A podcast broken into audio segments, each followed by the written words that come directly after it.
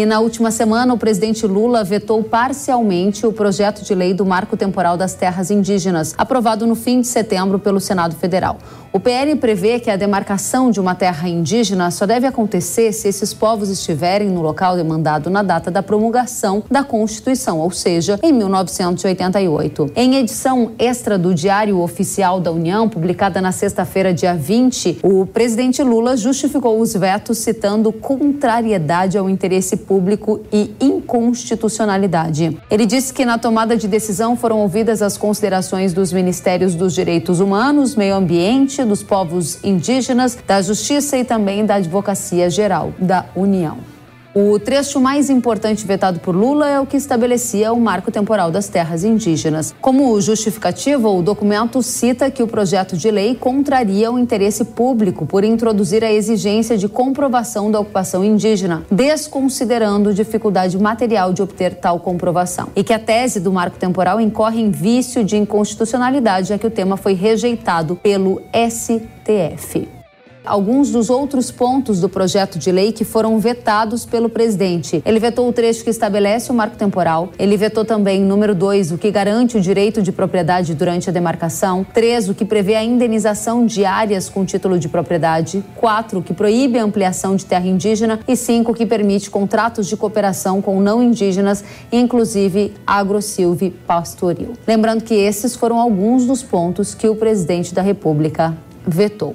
A consultoria jurídica da Federação da Agricultura do Rio Grande do Sul afirma que os vetos de Lula causam grande insegurança jurídica e não descarta um possível avanço nos processos de demarcação de terras indígenas pela FUNAI. Vamos conferir. Os vetos da Presidência da República ao PL que regulamenta as demarcações de terras indígenas, esses vetos foram recebidos com extrema preocupação, porque eles acentuam um cenário de insegurança jurídica extrema, vão na linha da relativização do direito de propriedade. Esperamos a derrubada deste veto, pois neste momento eh, temos diversos, né, inúmeros processos em tramitação administrativa junto à FUNAI, temos pedidos de novas demarcações, enquanto este cenário eh, não temos uma definição, um ponto final nessa questão, seja no, no Supremo Tribunal Federal, seja no Congresso Nacional, com a, a, a derrubada desses vetos e a publicação da lei, permanecemos nesta, neste, neste, nesta incerteza e entendemos que a FUNAI deveria, né, o, o, mais adequado, deveria aguardar o deslinde desta questão para prosseguir com novas demarcações, aberturas de novos processos ou impulsionar os processos já existentes. Este, este é o, isto é o que deveria ocorrer, porém não temos a certeza de que esta cautela será de, a, a, adotada pela FUNAI.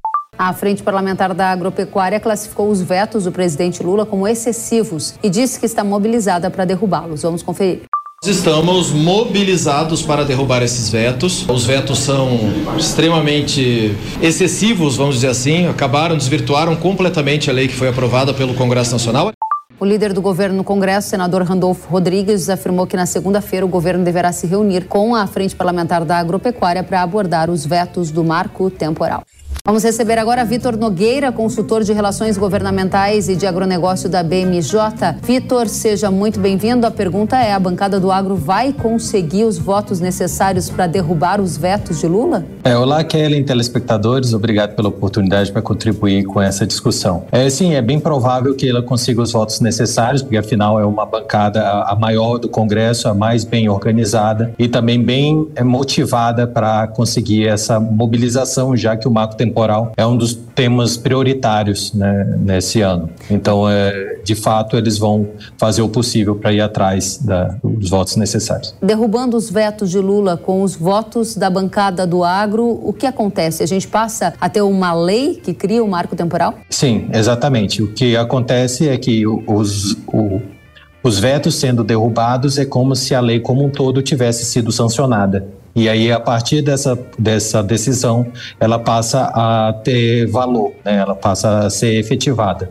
Mas é bem provável que, considerando a recente decisão do STF que tornou a tese é, do marco temporal inconstitucional, algum partido político, seja da, do próprio PT ou de alguma, uh, alguma outra denominação da esquerda, acione o STF para uh, atestar a constitucionalidade dessa lei ou não. E muito provavelmente não haverá uma mudança de entendimento da STF. Então essa lei será de, provavelmente será declarada inconstitucional. Ou seja, voltaria para o STF a partir de um pedido de um partido político, mas nesse interim até que o tema tenha um julgamento no STF, o que vai valer vai ser essa lei. É, então com essa lei valendo, todos esses processos que estão em curso, inclusive mais de 600 áreas estão em estudo da, é, na FUNAI, elas deverão considerar o marco temporal como um critério objetivo para tomar essa decisão se ela será demarcada ou não. Se os indígenas ou os proprietários que estão na região em disputa conseguir comprovar que eles que efetivamente estão local, estavam localizados em 1988, na data da promulgação da Constituição,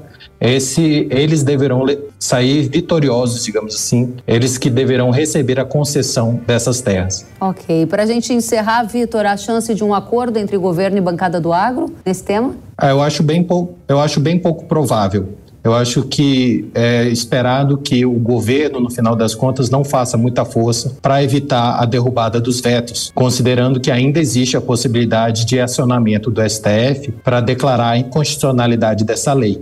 Uhum. Então, restaria, se isso acontecer, para a bancada do agro, dar continuidade a uma PEC, é, a PEC 48/2023, que justamente visa colocar como na Constituição essa a demarcação de terras deverá utilizar como marco temporal essa definição. Então restaria essa alternativa, conseguir a aprovação dessa PEC 48 de 2023. Muito bem, Vitor Nogueira, consultor de relações governamentais e de agronegócio da BMJ. Muito obrigada pelas considerações sobre esse tema que interessa tanto a nossa audiência. Volte mais vezes. Muito obrigado, Kellen. Estou à disposição. Obrigada, até a próxima.